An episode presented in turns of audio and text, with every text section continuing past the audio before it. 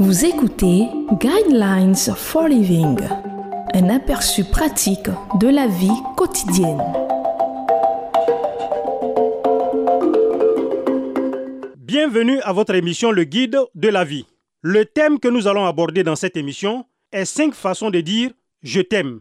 Comme de bons intendants des diverses grâces de Dieu, mettez chacun au service des autres le don que vous avez reçu. 1 Pierre chapitre 4, verset 10. Mon mari ne m'aime pas. Les seules fois où il me dit qu'il m'aime, c'est quand il veut quelque chose. Est-ce que cela représente un cri familier de votre cœur? Mais posez-vous ces questions. Est-ce qu'il est fidèle? Est-ce qu'il subvient à vos besoins, aux vôtres et ceux de votre famille? Partage-t-il les responsabilités de votre foyer? Vous aide-t-il avec les enfants? Baigne-t-il et change-t-il le bébé? Est-ce qu'il sort les poubelles? Vous amène-t-il à dîner au restaurant?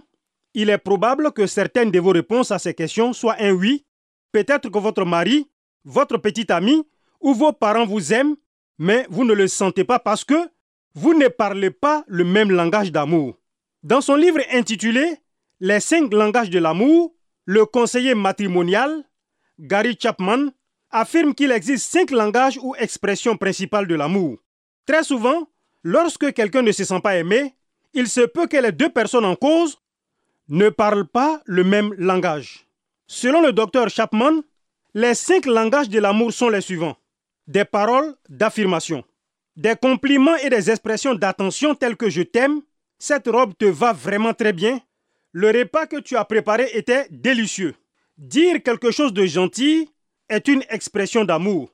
Quelqu'un a-t-il jamais dit à un ennemi à quel point il ou elle faisait quelque chose de bien? Bien sûr que non. Deuxième chose, des actions concrètes pour aider.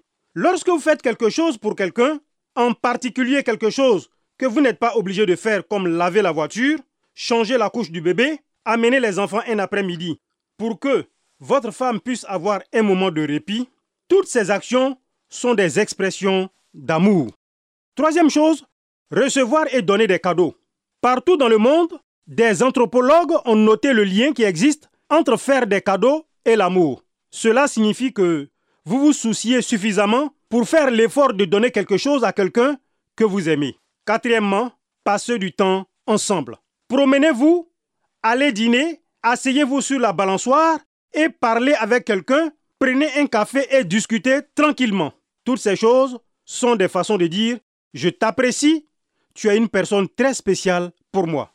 Cinquièmement, le toucher physique. Cela inclut le contact d'une main, une étreinte, un baiser et les relations intimes dans le mariage.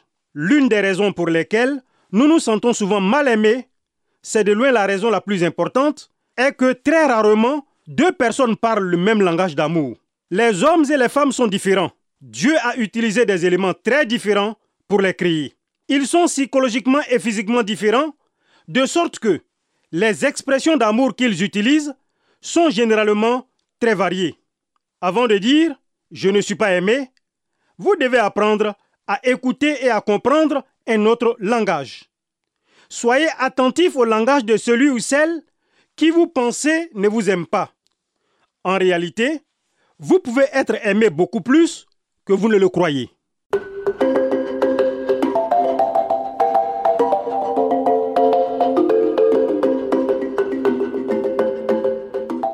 Venez de suivre Guidelines for Living.